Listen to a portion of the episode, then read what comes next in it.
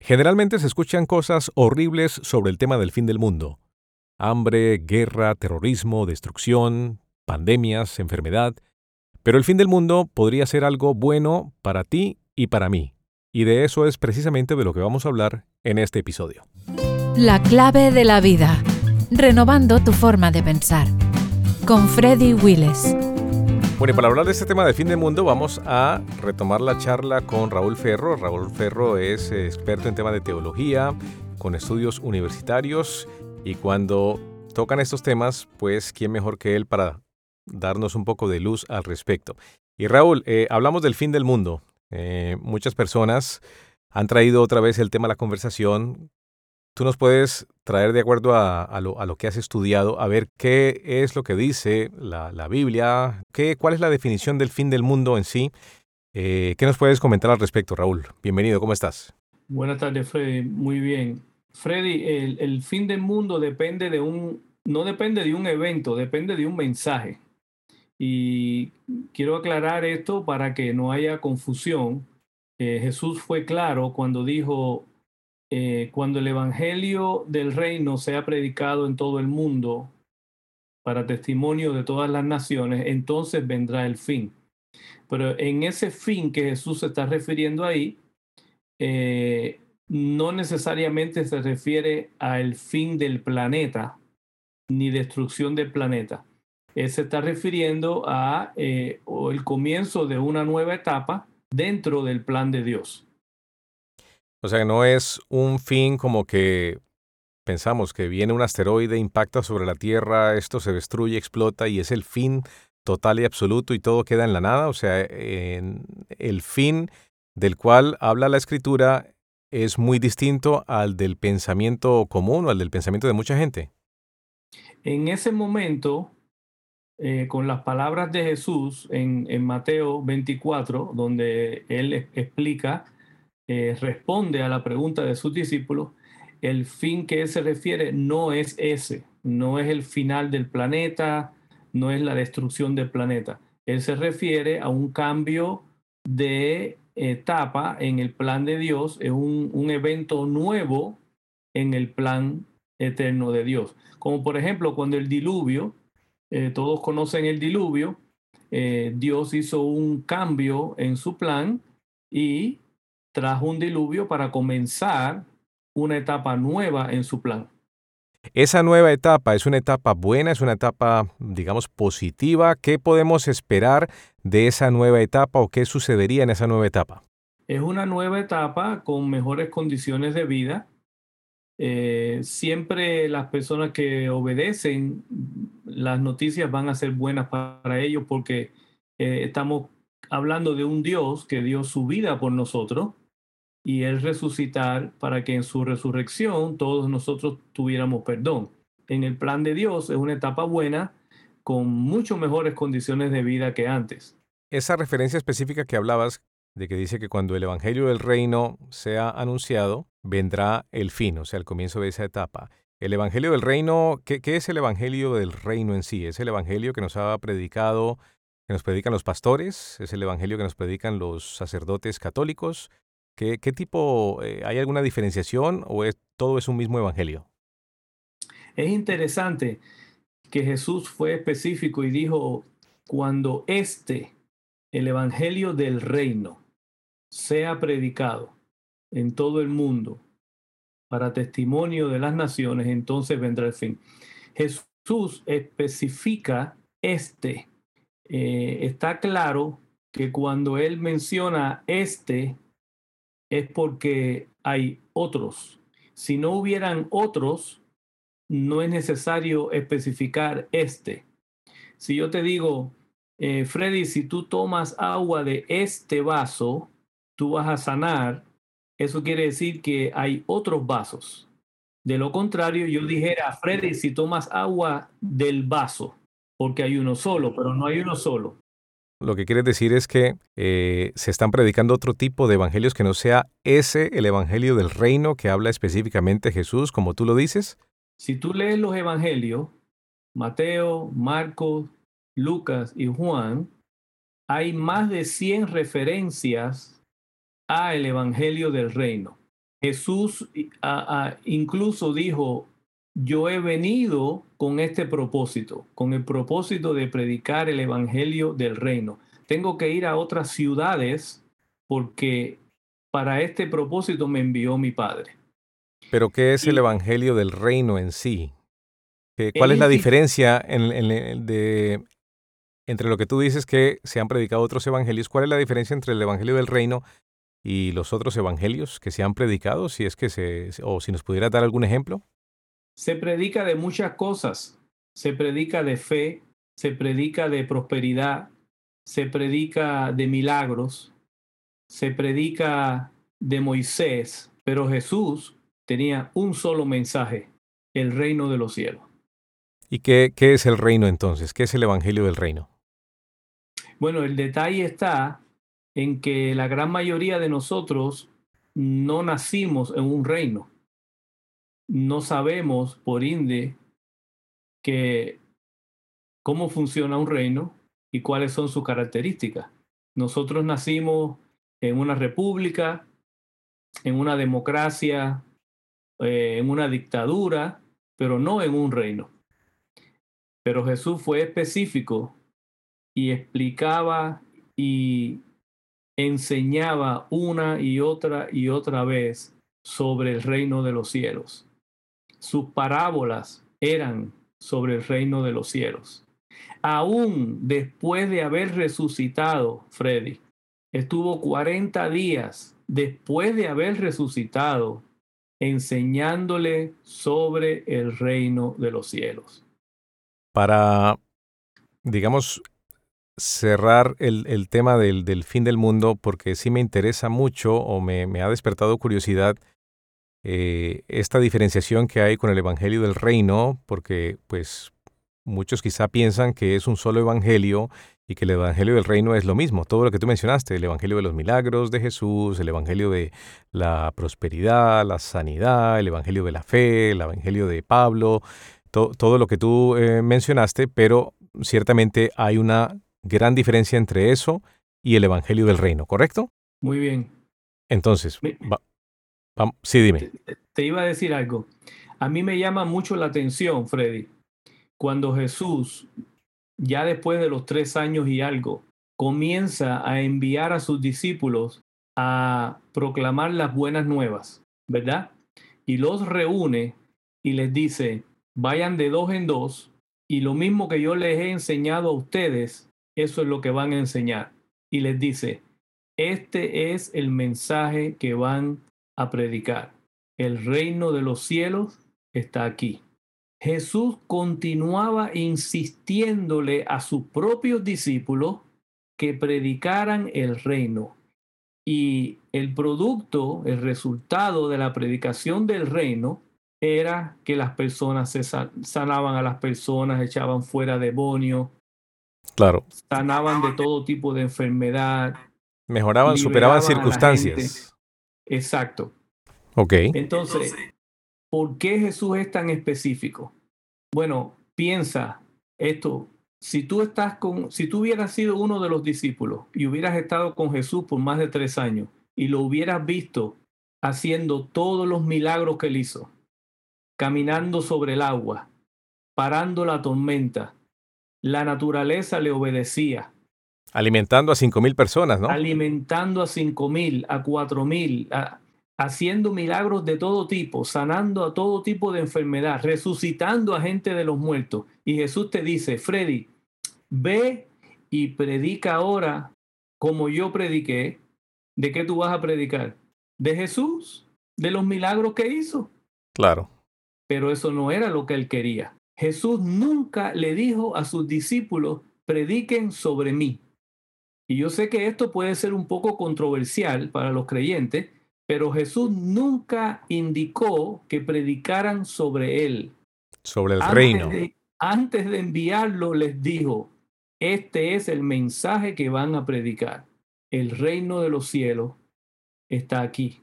Mensaje que él les predicó a ellos por más de tres años. Bueno, hagamos, hagamos una cosa, Raúl, porque quiero, quiero volver un poco al, fin del mundo, pero este tema del reino podemos eh, sacar, digamos, tiempo para hacer un episodio aparte y explicar un poco más en detalle, porque has dicho unas cosas muy interesantes que quizá ponen eh, cierto desafío a, los creyentes, cristianos, católicos, religiosos, sobre realmente lo que, lo que deben predicar o el mensaje que deben dar, ¿verdad? Eh, ¿Me acompañarías en otro, en otro episodio para aclarar lo pertinente al reino? Por supuesto que sí, pero quisiera aclarar algo. Sí. Nada de lo que yo digo lo digo por, por cuenta propia. Lo digo basado en lo que conoces de las escrituras. Basado en la lectura y el estudio y la revelación de la palabra de Dios. Claro que sí. Para quienes escuchan el podcast, para quienes escuchan el podcast no lo ven, pero como yo lo estoy viendo aquí en una pantalla, porque es una, una entrevista eh, en video, detrás Detrás de donde está eh, Raúl hay colgados, cuento, dos, tres, cuatro, como cinco diplomas. Son cinco diplomas que veo ahí, ¿verdad? Eh, ya ni me acuerdo cuántos diplomas son. Sí, creo que son cinco por lo que veo colgados. Es lo de menos. Pero bueno, lo que validan es que experiencia y estudio y, mm, estudios teológicos universitarios tienes y de sobra por muchos años. Así que eh, créeme que no, no dudo de eh, tu, tu, experiencia y del valor que añade eh, consultar tu, tu, perspectiva y que nos, eh, que nos traigas este, este conocimiento. Te regreso al, al, al fin del mundo como comienzo de una nueva etapa. Esa nueva etapa nos dejaste entender de que tenía cosas, podría ser muy positiva para las personas que obedecen, que están bien alineados o en una relación correcta con, con Dios. ¿Correcto? Correcto. Así es. Eh, y, qué se puede esperar en esa nueva etapa? ¿Cómo, cómo va a ser? ¿Va a ser eh, parte de ese, de ese nuevo reino? ¿Todo el mundo va a estar feliz? Bueno, depende de la etapa en que estemos hablando. Ahí es donde está el detalle. Eh, hay, hay, varias, hay varias etapas. A continuación de la próxima que está por suceder, que es la que la iglesia llama el arrebatamiento o el rapto. Después del rapto hay varias etapas eh, que, hay que estudiarlas y, hay que entenderlas. Por eso, para mí responder tu pregunta, eh, necesito saber exactamente en qué etapas estamos hablando porque no quiero darte una respuesta que no esté acorde con la cronología de las etapas. No, era la etapa básicamente después de ese fin que habla el, el libro de Mateo 24, como tú lo dijiste, que cuando sea anunciado el Evangelio del Reino, en toda la tierra, entonces vendrá ese fin. Y ese fin como comenzó esa etapa. Durante esa etapa va a haber paz en la tierra, la gente va a estar bien, no se enferma, todos felices, o, o, qué podemos esperar de esa etapa en, en específico. Se desaparecen del planeta una cantidad de creyentes que de acuerdo a Primera de Corintios capítulo 4 versos 16 y 17 se unen con Jesús en las nubes y suben al cielo para las bodas del Cordero, pero aquí en la tierra se forma un nuevo gobierno mundial que culpan a los creyentes de lo que sucedió, de la desaparición de todas estas personas, y este nuevo gobierno es el que trae la marca del 666, tan famosa y tanto que se habla de ella, de ponerla en la frente o en la mano derecha, y todo el que nos, el que rehúse marcarse, simplemente le dan guillotina. Entonces, a ver, eh, eso contradice un poco el punto de que hablamos de que el fin del mundo podría ser algo positivo, al contrario, va a ser muy malo entonces. Va a ser muy malo para el malo y muy bueno para el bueno. ¿Por qué el fin del mundo puede ser positivo para alguien en sí, cuando van a venir tantas cosas malas? Porque para el bueno hay un, una recompensa de paz, vida eterna, bienestar, todo es bien, todo es eterno, es amor, armonía, no hay necesidad ninguna ni dolor existe. No van a haber guerras. Y, por la eternidad, no guerras, absolutamente. ¿no? Ok, ¿y eso está aquí en la tierra o eso es en otro lugar, es en el cielo, e, es donde es? De acuerdo a la escritura, eso será aquí en la tierra. Ok, por eso entonces no es el final, digamos, de, la tierra como tal. Dios va a seguir usando la tierra. La tierra, la tierra no va a ser destruida. Es otra etapa en el plan de Dios. Exacto. Y hablando de la, la tierra como tal, con todos estos movimientos ahora que hay de ecología, de calentamiento global, estamos viendo animales en vía de extinción, deterioro, del medio ambiente, no son señales en sí como que la Tierra se está deteriorando al punto, como hay estudios que dicen que en un momento dado eh, esto se puede acabar, o sea, va a ser imposible vivir. ¿Hay esperanza para la Tierra como tal o en esta Tierra es que tenemos que acostumbrarnos a vivir con todo y sus dificultades y sus, y sus desafíos? Bueno, la, maldad del hombre, eh, tú mira la sociedad hoy en día y vas a ver divorcio, eh, guerras, vas a ver eh, discordias entre familias, robo, enfermedades, envidia y todas estas situaciones que están fuera de la voluntad de Dios. Y toda esta maldad del hombre por apartarse de, de lo que Dios, el propósito de Dios desde el principio, afectan el planeta también. Todas estas cosas afectan el planeta. El planeta sufre porque el orden del planeta se está alterando en todo su sentido. Entonces no hay esperanza para el planeta, o sea, el planeta simplemente se va a deteriorar o hay alguna esperanza, algo positivo en el futuro de la Tierra? Va a venir otra nueva etapa en el plan de Dios donde Dios va a crear una nueva Tierra y un cielo nuevo para la eternidad. Y esa nueva tierra, pues supongo que, va, a estar, va a estar muy bien, va a estar perfecta, va a estar eh, sana, eh, libre de toda esta polución, contaminación y deterioro, ¿correcto? En el momento en que no hay maldad y la nueva tierra y el nuevo cielo están alineadas con la voluntad buena de Dios, pues todo lo que sucede es bueno. Muy bien. Entonces, para recapitular, el fin del mundo que habla la Biblia en realidad no es un fin, no es un fin como que la Tierra va a desaparecer, toda la raza humana va a desaparecer, no.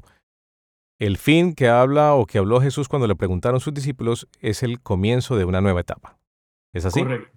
En Mateo 24. En Mateo 24. Ok. Y depende, eh, ¿cuáles fueron las palabras exactas de Jesús? En Mateo 24. Sí. Cuando el Evangelio, cuando este, el Evangelio del reino, sea predicado en todo el mundo para testimonio, quiere decir como testigo a todas las naciones, entonces vendrá el fin. Ok. Entonces, ese fin que ya explicaste que es el comienzo de una nueva etapa, Correcto. depende de un mensaje. La predicación del Evangelio del Reino. Exacto, y es un mensaje que depende de que todo el mundo lo escuche, de que todos los seres humanos lo escuchen, eh, o es básicamente un mensaje que, que, llegue a, a todos los confines de la tierra, a todos los países. Todas las naciones deben escuchar el mensaje del reino. ¿Y tú crees que al día de hoy eso no ha ocurrido? No ha ocurrido. En un mundo que vivimos que se vive tan conectado, si estuviéramos teniendo esta conversación quizás hace 40, 50, 80 años atrás, donde no existía quizá la televisión, radio, medios de comunicación, internet, smartphones, eh, tal vez podría ser posible, pero en un mundo tan conectado como el que vivimos ahora a nivel comunicativo, satélites y como te digo, el Internet, la parte cibernética, ¿crees que ya ese mensaje no se comunicó desde hace rato, que todo el mundo sabe ya sobre el reino en todos los confines de la Tierra? A pesar de que tienes mucha razón de que la tecnología y la comunicación eh, es alta, es un nivel alto eh, hoy en día, por causa de la afirmación de Jesús, yo tiendo a creer de que el Evangelio del Reino no ha sido predicado en todo el mundo todavía, porque de lo contrario hubiera venido el fin, porque Jesús no miente. A pesar de toda la tecnología, todo el Internet, toda la radio, la televisión. Y Depende de quién entonces, quiénes son los mensajeros de, de esa declaración, de ese anuncio. Tú y yo. Todo el, que, todo el que cree debe obedecer los mandamientos de Jesús. Y si Jesús estuvo predicando el Evangelio del Reino a sus discípulos, eso mismo nos hace responsable a nosotros de predicar y de enseñar el Evangelio del Reino. ¿Quiénes son nosotros? Los creyentes en la Biblia. Los creyentes. Depende de, creen En la palabra de Dios. Los cristianos, entonces. Depende al concepto de cristiano que tú tengas. yo he oído muchos conceptos de cristiano, yo prefiero decir creyente en la palabra de Dios. O sea, sí. porque esto no se trata de comunicar un mensaje religioso, sino comunicar un reino, según como, como lo hemos visto, ¿no? Antes de que hubiera religión, existía el reino de Dios. Así que no estamos hablando de religión, estamos hablando del reino de Dios. ¿Y qué pasa con estos mensajeros entonces, los creyentes que tú eh, defines muy bien? ¿Qué pasa con los creyentes? ¿No están haciendo lo suficiente por viajar a los rincones del mundo a hablar del reino? Porque siempre se ha escuchado de que han habido misioneros y ahora, como te digo, en un mundo tan conectado como el que vivimos ahora, pues me cuesta un poco creer de que ya no se haya cubierto la tierra completa con, con el mensaje. O sea, ¿qué está pasando con, con, los mensajeros? ¿Están haciendo un mal trabajo o les falta aprender? ¿Qué, ¿Qué debe ocurrir? Lo que pasa, Freddy, es que se ha predicado en casi todo el mundo lo que Jesús hizo, no lo que Jesús dijo que había que predicar. Por eso Jesús fue tan específico y tan claro. Es el Evangelio del reino el que tiene que ser escuchado en todas las naciones. Pero el problema es que si no sabemos lo que es un reino, Freddy, ¿cómo vamos a predicar de un reino? ¿Cuál sería tu recomendación entonces? ¿Aprender sobre el reino? Estamos, estamos necesitados de estudiar. Mira, cuando Jesús dijo, busquen primeramente el reino de los cielos y su justicia, ¿ok? No segundo, no tercero, primeramente, Jesús le dio prioridad completa a buscar el reino y su justicia.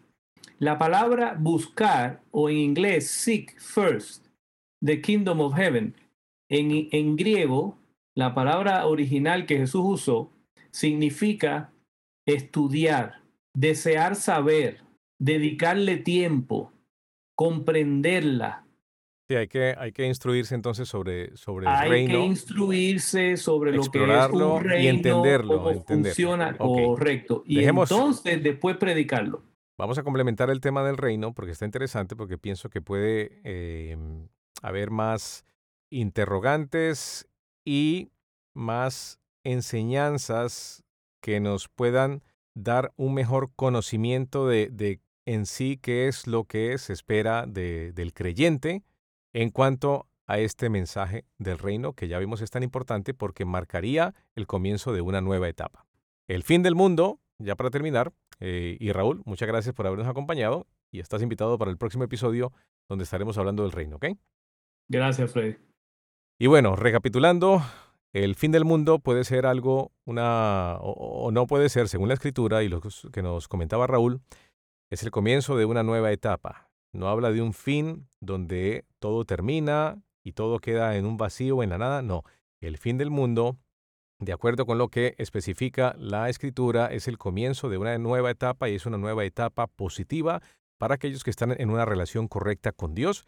Eso es lo que hemos eh, aprendido en el día de hoy y depende de un mensaje también, ese fin, que no es en fin, sino es que el comienzo de una nueva etapa, como lo fue el diluvio en los días de Noé, que vino el diluvio, cambió las cosas, terminó con, con, con, una, con un sistema o un formato dentro de la Tierra, pero comenzó una nueva etapa. Y depende de la, o el anuncio de un mensaje, que fue el mensaje que mandó Jesús de que se predicara o se anunciara el Evangelio del reino a todas las naciones y fue específico en decir el Evangelio del reino no otros evangelios, no otros mensajes religiosos, sino específicamente el Evangelio del Reino para que marque el comienzo de esta nueva etapa a la cual él le llama o él le llamó el fin del mundo como testimonio para todas las naciones.